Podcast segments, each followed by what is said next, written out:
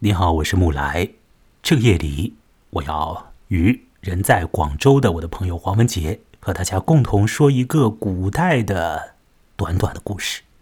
这故事出自于一本名字叫做《古今笑》的书。哎，你看它的名字啊，里头有一个“笑”字，那是一本笑话集成吗？大概是这个样子的。不过，就是在这样一本充满了引人啊会心一笑的文章集子里头，却也有着一些极其残忍的暴虐的小故事。这本书的一个部分吧，呃，其中的一个一节吧，就是叫做为“智忍”。这个“智”呢，是上面一个“直”，下头一个“鸟”，忍。是忍耐的忍，智忍的意思就是凶残。这边这个忍呢，大概你可以把它理解成是英语里面的那种 tough。有的人对别人有这种凶残的劲道，有的人对自己也有一种啊别人弄不明白的这种残忍在。本次要聊的故事的具体的名字叫做为。凶森，凶是凶残之凶，森啊，本人前后鼻音不分呢，希望能够把这个 字啊给念对啊，是僧人的僧，一个和尚，一个凶和尚啊。那向我介绍这个故事的是黄文杰，他昨天给我介绍了这个故事。黄文杰，你好。阿木来，你好。好。不如就这样吧，先请你来说说为什么要向我介绍这个古代的呃，出生在明朝晚期，后来又跨越到了清朝的呃很有名的冯梦龙所写的这么一个小小的故事《凶森》呢？你能不能先来跟我说说你的推荐理由，以及你对这个故事的一些大概的想法？我知道你对这个故事有一个。呃，比较妙的说法。那这个说法呢，我们等一下把这个故事的内容加以介绍之后，再请你来详细展开。先请你来说说，干嘛要叫我看这么一个故事？请说吧。啊，好的。像前不久你跟我推荐了那个安吉拉·卡特的那个精怪故事集嘛，然后我就想起跟安吉拉·卡特风格比较相近的这个故事。这个故事也是。充满着一种邪恶，还有一种非常强烈的感官冲击。他的那个文字非常少，就是寥寥的，就是也许就这么几百个字，就把非常具有画面感的一个邪恶的故事给说出来了。而且这个故事非常妙，它里面既有讽刺，然后又有一些非常邪恶的趣味。但是最重要的，我觉得就是一种。非常难以，就是非常难以说出来，又很有余味的那种审美的东西，然后就想跟你推荐一下。好，你所谓的非常难以说出来的审美趣味，我想应该就是你自己所体验到的一种你的自我对这个故事的一个解读里面生发出来的一种趣味。那么我们说完这个故事的情节以后。把这个故事的文言和白话翻译，等一下我们要试图翻译一下哦。把他们都讲完之后，再请你来说你的心得。呃，你刚刚说这故事呢是很呃，就是很里面有些残忍的东西嘛啊。不过它里头也有一些善良的因子，而且还是其实是挺鲜明的。不过这种善良呢是那个古人所谓的一种善了。好。我想你推荐我这个故事，还有一个情况吧，还有一个背景啊，就是你曾经与一位僧人长期结伴，呃，到过 到过好多地方，呃，现在你还是与这位和尚啊，也是有联系的，是吧？啊，是的。其实像这种比较怎么说呢，比较跟佛教相反的故事嘛，其实。有些时候我是不太想说的，但有时候的话，觉得这种趣味还是要找一些志同道合的人可以说一说，也是挺有意思的。嗯，像这种故事，用佛教的这种那个佛教的说法的话，它是犯了口业和意业的。啊，意业就是，嗯，指的就是这些具有一些邪恶的东西在，口业的话，就是把这些邪恶的故事又说给别人听，会有一些不好的报应之类的说法。哦，所以也只能我们之间稍微说一说这样。呃啊，不是我们之间稍微说一说了，是会有一点点人会听到的啦，在在这个世界上的部分人会非常少的人啊，是非常少的人啊，但是绝对会有一些你我之外的人会听见这个我们的谈话的了。呃，是啊，我是听到我有这么一个说法，就是说佛教里面有谈不能够去说别的僧人的坏话，是吧？有这么一种讲法。那当然，本身啊，也也不是这个意思。哦，意思是，就是人在这个世界上造业嘛，它有三种方式，一种就是行动，那就是身业，然后口业就是说出来，就是说者无意，听者有心嘛。你可能会给一些人种下种子。哦，这个然后意业就是你自己在心里面想这个故事，就会对你自己造成一些意念上面的损害哦，那我心里面倒不是说会就觉得没会有，的确是会有一些那个诽谤僧人的那种说法，但是这个不重要。嗯哼，呃，我曾经看到过一个老僧啊，现在这位老僧已经已经离开了我们这个时空了啊，他呢做了一段视频。其实这个人是常年做视频的，做小视频啊，向大家呢讲说他对于这个他的宗教体验的这个。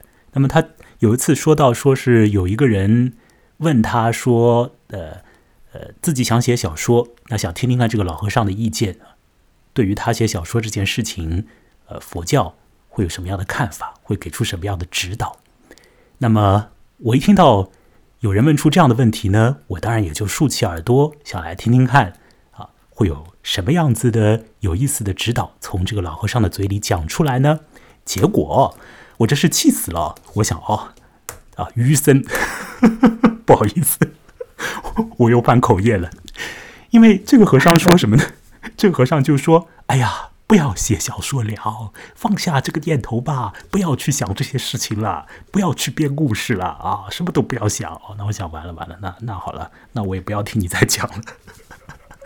啊，这是这是我扯开来说一段呢，其实没有办法，因为你不要去谈这些故事的话，现实里面也会有一些，有一些类似的这种故事的影踪也会出现嘛。其实你是逃不开的。你逃不开现实里面的那些东西，那当然也更加无法挣脱你内心里面的一些暗影哦。我想，谁人心中都会有那么一些的东西。在这个故事里，有凶残的僧人，也有很纯真善良的少女。好，接下来呢，我们就要进入这个故事的文字部分了。我想这样来操作啊。呃，我会去读一下这个文言的部分，然后呢，再逐个句子呢去说出它的白话的意思。当然，在这个过程之中，我也要请黄文杰随时来帮忙啊，就是帮我们帮我一起来完成这个过程，把这个故事的内容啊交代出来。那我要放一段音乐，让我们随着这段音乐呢进入到这个故事之中。这段音乐呢会播出大概三十多秒的时间，然后故事就会开始了。这是由谭盾作曲的一段曲子哦。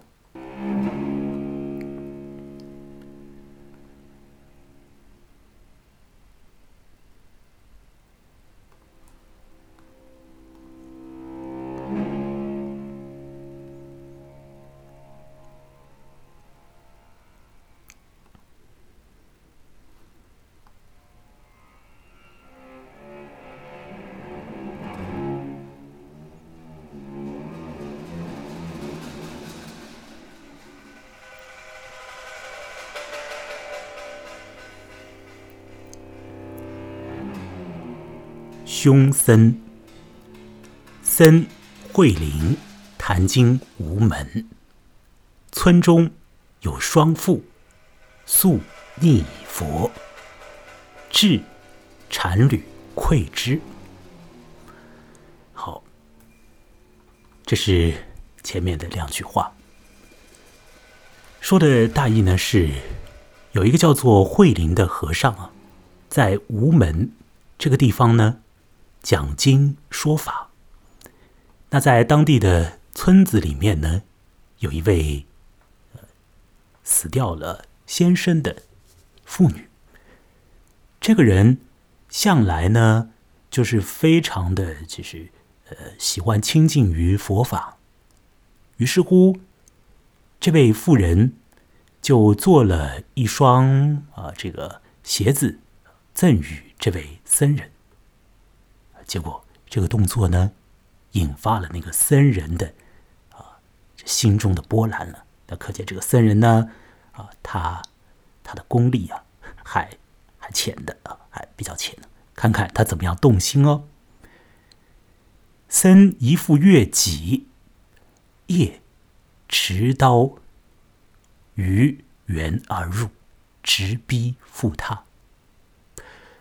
哎，很奇怪哎。这个僧人呢，觉得这个妇人对自己有好感，喜悦自己。他做的事情竟然是翻墙进到这个妇人的家中，并且请注意哦，他是拿着一把刀过去的，直逼妇榻，妇不从，斩妇头，及其一臂。当然，这个僧人呢，要干些事情。女方不答应，那没有霸王硬上弓哎，而是怎么样呢？直接就斩妇头哎，并且还连带着把一位婢女的头大概也斩了下来吧。父于原而去，接下来他就再次翻过墙头，消失不见弑父死之前一日。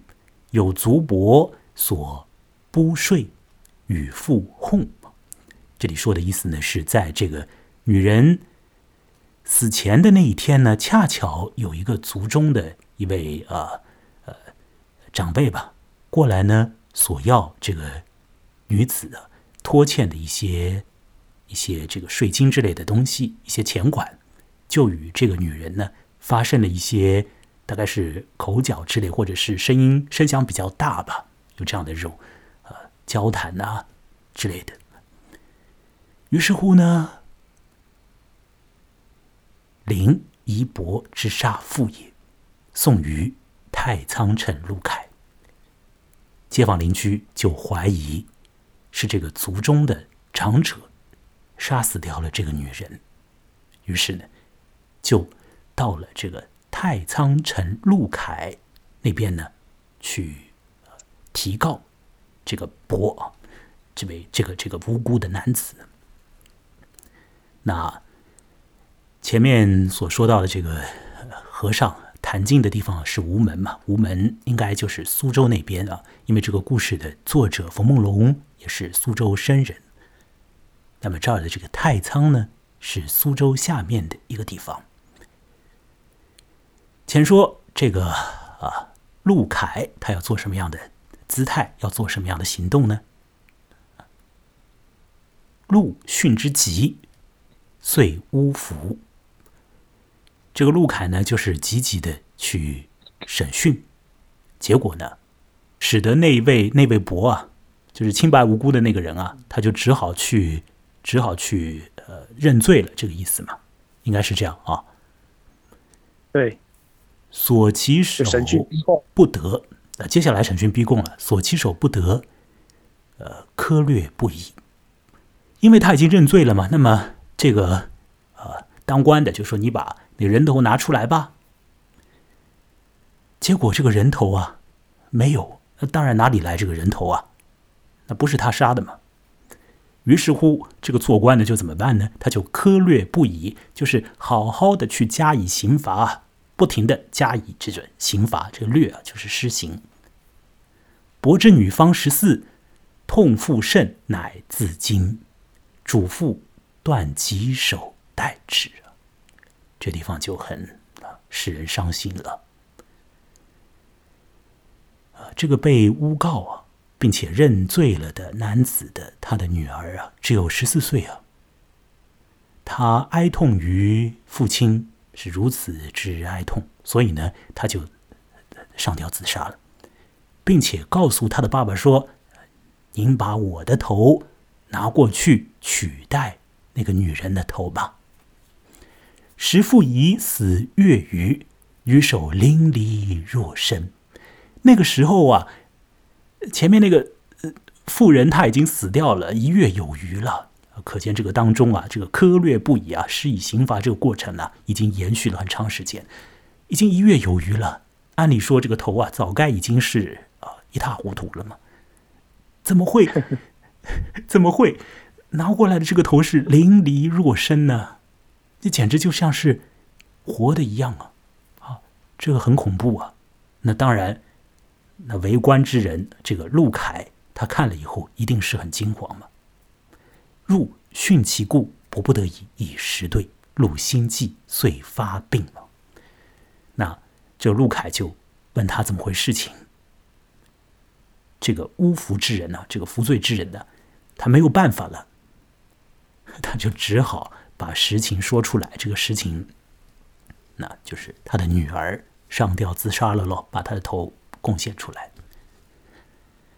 陆凯这个围观者啊，心中惶恐啊，于是乎，他的心病就发了。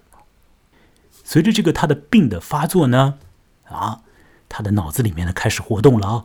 到了夜里，梦有神告曰：“古刹慧灵。”这个陆凯啊，在做梦期间呢，有神。到了他的这个夜里的神思活动之中，跟这个陆凯讲：“古刹慧灵呢，行凶者、作恶者，不是别人呢，是那个隐藏在古刹之中的法号慧灵的那位凶僧呢。”于是陆凯就以其名访之，果坛经僧也，以逃矣。去寻访，不能说寻访，就是去去找那个叫做呃慧林的。那结果呢，果然就是一个说经的僧人，已经逃掉了。前捕密侦，迫于镇江，找了这个捕快啊，去好好的侦查，在镇江那儿呢，把他擒获。接下来很残酷啊，这个僧人他要讲话了，这个僧人。自云他自己讲，已杀女子五十倍矣。我已经杀了五十多个女人了。这个五十倍，这个倍就是耳背的这个倍啊，就是多少多少人。搜其囊得复手，妻儿与具，每幸至则孰视？其因报如此啊！这故事的最后一句话是如此的。打开他的身边的这个囊袋，就见得了那位已经死了月余的。当然，这个时间恐怕要更长久一点，因为当中还有去潜补密针的这个时间，就发现了这个妇人的首级啊！你想，那个时候的人头居然还放在一个囊袋里面，那会是何种的不堪的场景呢？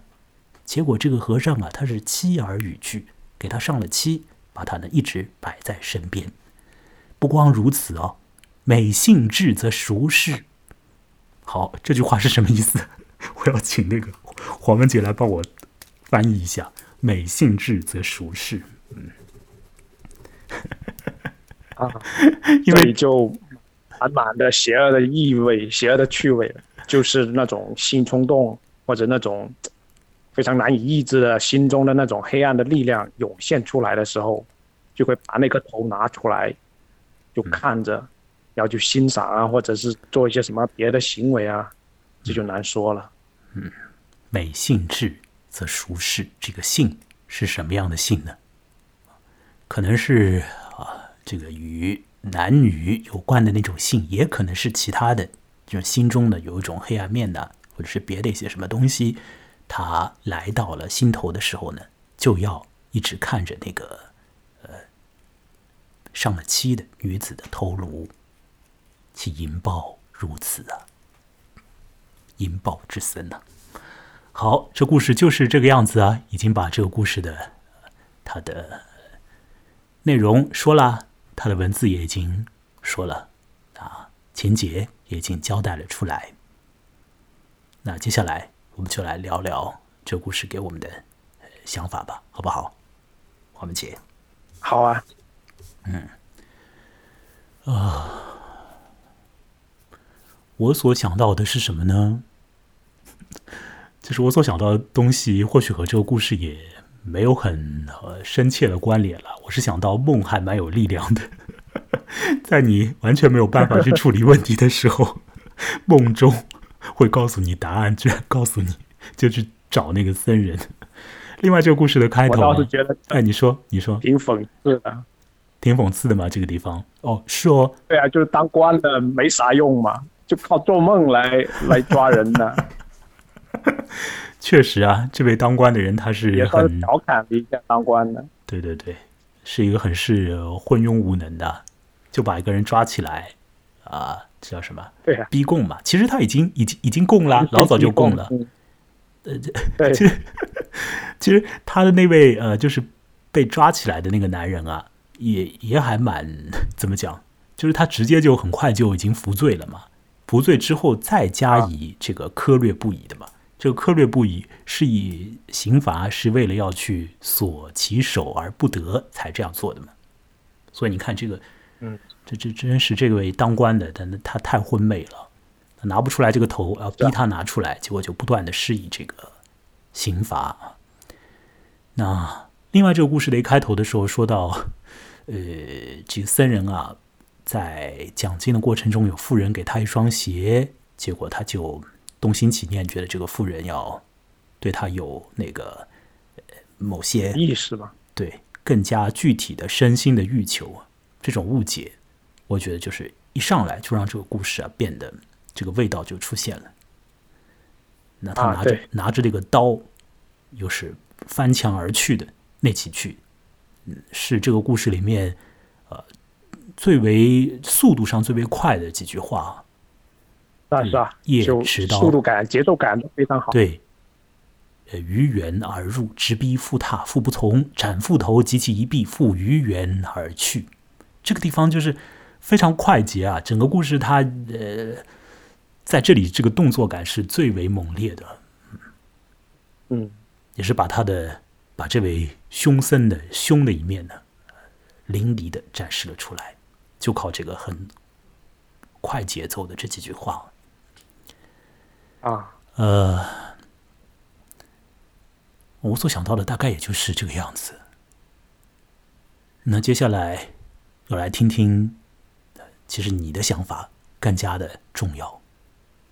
因为你给出了一个蛮妙的见解关于这个故事，当然这个见解也是基于着你的自己的某一些方面的体验而来的，请你说说你的想法。啊、我想先这样，先请你说说看，就是你在之前呢，在我们录音之前，你跟我讲说有一个日本的那个呃叫什么卡通里面有一个相似的和尚。你先把这个讲一讲，然后再讲你的心得，啊、好吗？嗯，请说吧。哦，就是这个故事跟那个漫画还里面的形象还是蛮接近的，我都有点怀疑那个日本漫画里面叫做《无限助人》的那个漫画，那个作者有没有看过这个故事？因为在那个漫画里面也会有一个，他是个武士，但他是个光头的武士，然后他也是。啊，就是对那个妇人、女人的头非常执着的一个人，就是他会认为女女人嘛，她的青春只在那么一瞬间，不可长长久的保存，所以他会对那些他所爱的女人，他会把她们的头斩下来，然后把女人的头缝在他自己的肩膀上面，然后就让那个女人年轻的那个脸一直跟着他。哎呀，你说的这个情况，你刚刚因为对我只是在呃微信上面就简单的几句话嘛，没有像你描述的现在那么那么详细，说是还缝在他的身上，倒是挺有画面感的。我不知道为什么心中会觉得说，好像在哪里见到过类似的这种情节的东西，好像有这种感觉。难道是我在做梦的时候梦到过吗？嗯。我的内心之中也有邪恶的一面，但我要缝的绝对不是女人的头。嗯，蛮邪恶的。好，你继续说。嗯，可能男性就是在心底里面哦，对女性的一些形而上的那种爱恋啊之类的感情嘛，他他反映在一些具体的事情上面，有些可能就是一些身体的接触，但是可能有一些人会更加残暴，嗯，或者就是他的一些形而上的反应会更加的迅猛，他就会用这种非常狠烈的方式。来完成他那种形而上的需求嘛，就是那种恋慕的需求嘛，就对女性的那方面的需求。嗯，我大概能够明白你在说什么。就是说，虽然说这个男人呢，他做了一个很非常糟糕啊、极其恐怖的这种行为啊，那么也是绝对是犯下了罪行，但是他心中这个犯罪的动机，如果往深里去解析的话呢，可能他是出于某一种啊一种。很强劲的那个与身体有关的那种情欲里面的一个欲求，甚至于这个欲求可能是没有办法通过这个这个一般状态下的那种越来越激烈的身体行为去得到。那么，甚至于在那个过程里面呢，他也就是延展出去了，变成了一个超乎于身体之外的某一种的东西。那一种东西，其实在我们这个这个流变的时空里面，当然你是无法使之长久的。稳固的去待在你的身边，那就会引起这个很很可怕的那个行为。你说这个倒是让我想到了，想到了我在前两天所看到的一个一句话。我现在正在正在找我那个那句话，因为是在是在手机上面看见的。哦，我已经找到了啊。嗯，是一位人类学家的一个散文集里面随笔集里面的。一个话，或者是他的论述集里吧。他说啊，卢梭，卢梭是一个法国的一个一个一个作者。卢梭认为，社会生活的起源在于我们能认同他人的感受，而最终使他人认同自己最简单的方法，就是把它吃了。我那时候看到这句话的时候，就啊，卢梭还说过这样的话，因为卢梭是一个呃，躲在自己的。呃，卢梭是一个什么人啊？不去管他了。反正这句话本身很有意思啊。嗯，要让别人去认同你的最为激烈的一个方法是把它给吃掉算了。那要从这个情欲上占有对方的一个最为激烈的方法，那走到那一步，把他的头给砍下来，这个实在是啊，绝对绝对不要这样做啊。但是这个真也是某一种极端的一个一个情欲里面的一个反应。但是如果说像是那位和尚那样的，呃，就是把它变成了一个习惯动作，那就很可怕了。因为看这个故事里头是那位妇人送了他一双鞋子之后，那个和尚直接就拿了一把刀就去了。他好像既觉得说那个女人是对他有好感，又会觉得说那个女人大概恐怕也就是不从的吧，那就直接把刀也准备好了。啊，他是我，我估计那个女的不管从不从，她都她都得死啊，也是，嗯，好，所以这个地方，呃，古今中外，可能很多人的心中都有一些那个方面的这个深渊呢。嗯啊，那接下来就而且就是请说，像这种违反违反伦常嘛。然后有一点点背德的东西，可能会更加激烈的刺激一个人的那种生理的冲动吧。嗯，对啊，这个也是没有办法的事情。嗯，有时候像我也会有一点点这种这种念头吧。啊，所以有时候在那个叫什么和性有关的那个方面啊，我们这个社会里面谈的还是比较的浅的。呃，对，还是比较保守，或者也是比较单调的。那因为像这种这种念头、这种违反伦常的事情，还是不太方便去跟别人太多的交流，因为你会被认为是变态啊。然后你只能就是在自己的心里面消化这种念头吧。嗯，但可以在一个安全的范围里面啊，有 SM 啊等等之类的。啊，对。好，我们在说什么呀？这个部分就聊到这里。接下来要聊的是你的那个真实的呃主要的心得。刚刚是讲的那个日本漫画了，好，请你说吧。对对，你的另一个心得是什么？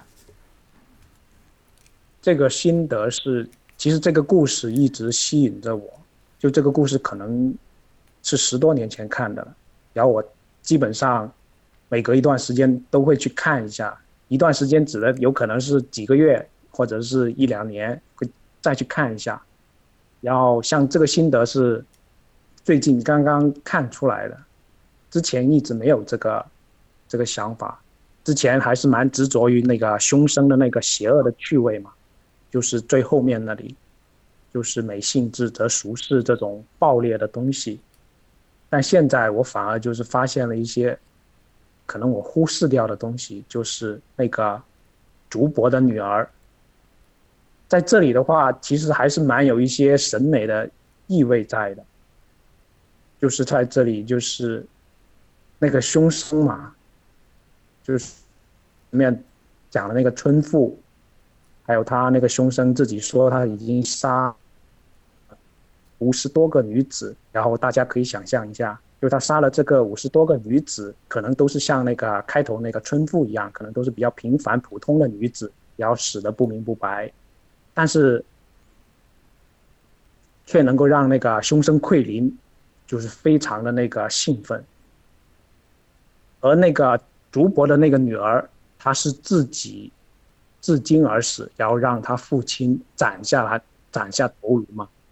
然后这个头颅，愧能没有，愧林没有得到，但我觉得这可能是愧林没有得到的最完美的一个女性的头颅。我这样说可能有点 不太好啊，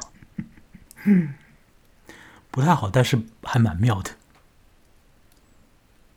就在这里面，就是这颗女性的头颅，她非常无辜，但是又非常的刚烈直接，然后又具有献身精神嘛。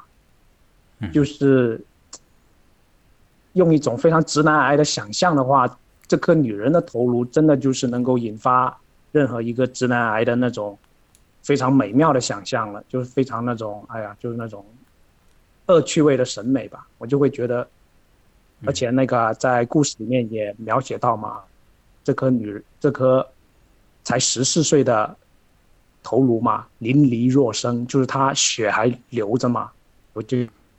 嗯，一样，然后你就可以想象到这颗头颅嘛，真的是非常的，在审美意义上是非常完美的一个头颅了。是奎林，如果他得到的话，我估计他都会疯了。嗯，他没有办法是这样想的，他没有办法让另外一个呃女人自己自杀了之后，把他的头给交给那个和尚。这个和尚是。恐怕这一辈子是绝对做不到这一点，并且他也，呃，应该是没有机会看到那颗淋漓若生的那个头了啊。对，我也希望他不要看到吧。那么，那么凶残的僧人，还让他看了那个头，还去美性质则熟视了，再熟视一下又性质了啊！不要，不要，不要，还是让他和那个头绝缘吧。哎呀，其实这个地方它既有美感，但是又非常的。邪恶嘛，因为它，嗯，它的美感是通过那种无辜来体现的，然后又会让又会让有心的人看到一种很美妙的东西，然后我不知道这个地方到底是好还是不好。这个地方说明你的内心还是有一些变态的倾倾向的。对对对，在道德方面，我会觉得这是非常不好的。嗯，但就审美的意义来说，我觉得这个地方是我看到这个故事最妙的地方。嗯，就这个故事虽然说的是凶生，但我觉得凶生不是最主要的人物，反而是那个竹柏之女才是这个故事里面就就是最令我有印象的人物。嗯，对。如果说从你这个解释上面，呃，从你这个很私人的、很也可以讲是很私隐的、很私密的这种解释来看呢，也谢谢你啊，愿意把这个解释说出来让我听到，然后呢，还会有一些人会听见哦。那。呃，从这个解释上来看，这个故事确实它增加了一些，增加了一些意趣。呃，这个叙述上也有了一些味道，就是和尚杀人这件事情是这个故事外面的一个壳一样的，那你剥开它，里面还会有一些鲜血淋漓的东西，而那种流出来的血的，它会刺激你的呃感官啊、官能啊那个部分。如果你有你你你会做出一些想头的话，倒是也可以去从里面呃发现出一些呃内心之中啊 会和你的内心的深渊呢 有一些呼应的东西。倒是给这个故事增加了一些褶皱啊，让这里面可以产生出一些别的名堂出来。你说到这个呢，使我想到我在二零一九年的年底的时候呢，去上海博物馆啊，呃，看过一个展览。其实我已经半年没有去上海市区了，我在崇明岛嘛。那半年之前到上海博物馆里面的那个展览呢，它叫做呃。一个法呃，具体名字讲想不起来了，什么从太阳王啊到什么什么之类的这样的一个名字，是一个法国的一个绘画和雕塑的展览。然后里头呢有一个画，有一个画面。其实我把那个画面那那幅画作给你看过的，你当时也觉得嗯对那个画蛮有兴趣的，就是一个年轻的女人在露出她的胸部，给一个看起来很。老朽的一个男子去哺乳，哦，我记得了。嗯，你看到过那幅画啊？我把它拍下来传给你过的。呃，那幅画当时刺刺激到我，想怎么会 展示出一幅这样的一幅画呢？这幅画是什么意思呢？里面有什么恶趣味吗？或者怎样的吗？事实上，它所反映的真的不是心里面的一些变态的这这这种这种想头啊。呃，这个话有一个典故的，叫做罗马善行。呃，是说在呃罗马帝国里面有一个男人犯罪以后啊，被关起来了以后呢，就是也吃不到什么好的东西，也快要去被处以极刑了。那那时候他的女儿就想了一些办法呢，混入到了监狱里面，然后买通这个狱卒啊，混进去之后呢，就是因为他身上也没法带很多东西啊，那就。就解开自己的衣服，用自己的乳汁呢来反哺这位即将要去死的爹。那没有想到呢，他这样的一个举动呢，被监狱里面的人看见，又传出去之后，啊，大家都感动了。这个罗马人呢，罗马市民啊，罗马公民都感动了。所以这个案子呢，就是呃改判，那父女二人，他们就可以继续过他们的生活。这个。这个有罪之人呢就被释放了出来。那这是一个很有呃，不能说很有名，但是就是有很多呃绘画画家啊都会去表现这个题材啊，就画一个女人呢给一个老男人去哺乳，嗯，画这个叫做罗马扇形的这样一个主题的那个视觉艺术作品。我想在那些艺术家画那个画的过程之中，也许他们的心中会闪烁出一些，嗯，偏离于绝对的善的那种念头，也许会有。但是总体来说，那个画还是在表现一个善的一个意味。虽然说在那个凶森这个故事里面，我们从当代人的眼光来看，从看了很多日本小电影的眼光来看，你会觉得这里面有一些这种啊。很隐幽的这个情色的部分，虽然它的外壳啊就是一个很怎么说淫暴的一个东西，可是在这个淫暴的里面，又会有一种幽微的这个一一些一些一些勾起你情欲的东西啊，这个当然没有办法把它捋得很顺的讲出来啊。呃，但是我想说，这个这个故事作者在写他的故事的时候，他应该还是把里面的这个十四岁的少女啊，把它当成是一个一个善行的代表啊。以一种善的这个方式去写他的，啊，应该是这个样子。好，那我们说到这里，大概也大概也差不多了。你还有什么要补充的吗？呃，应该没有了，就基本想说的都说出来了。嗯，把别人的头砍下来。呃，有一个时期在。法国那里啊，人头砍下来之后会被做成那种人头的一个模型，那就是用那个真的刚刚死去的人的头啊，上面去覆盖一些像石膏之类的东西，啊，把这个人的那个人头的这个模型保存下来。呃，有一个作者叫做冯志，他写过一个文章叫《塞纳河边的少女的面膜》啊，讲的是说有一个雕刻家，他在塞纳河那边呢发现了一具少女的这个头部的这种模型啊，当然就是从一个死掉了的少女的脸上啊，从她的头上啊，直接就是这样复复刻下来的，用那种石膏什么东西弄下来的，所以就是可以把那个女人的面部的表情啊，也都可以呃呃周全的保存下来，保存在那个这个静态的那那件东西上面。那么这个雕刻家看到呢，就觉得非常的美妙，因为这个这个人脸上啊是露出了这种笑容啊，而你要知道啊，那是一个死人的留下来的头复制出来，所以就是说，对，那他是在死的时候啊，他怎么会露出这种笑容呢？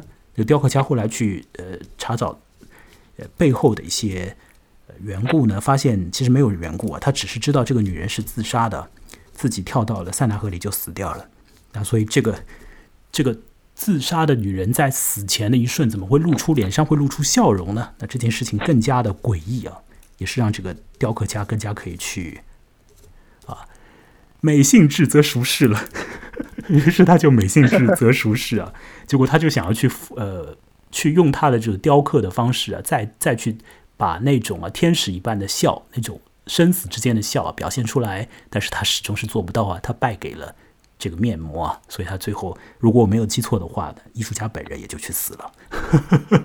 那就是一个西方味道的故事，那就是一个呃外国小说味道的故事了。冯至是一个留学的人。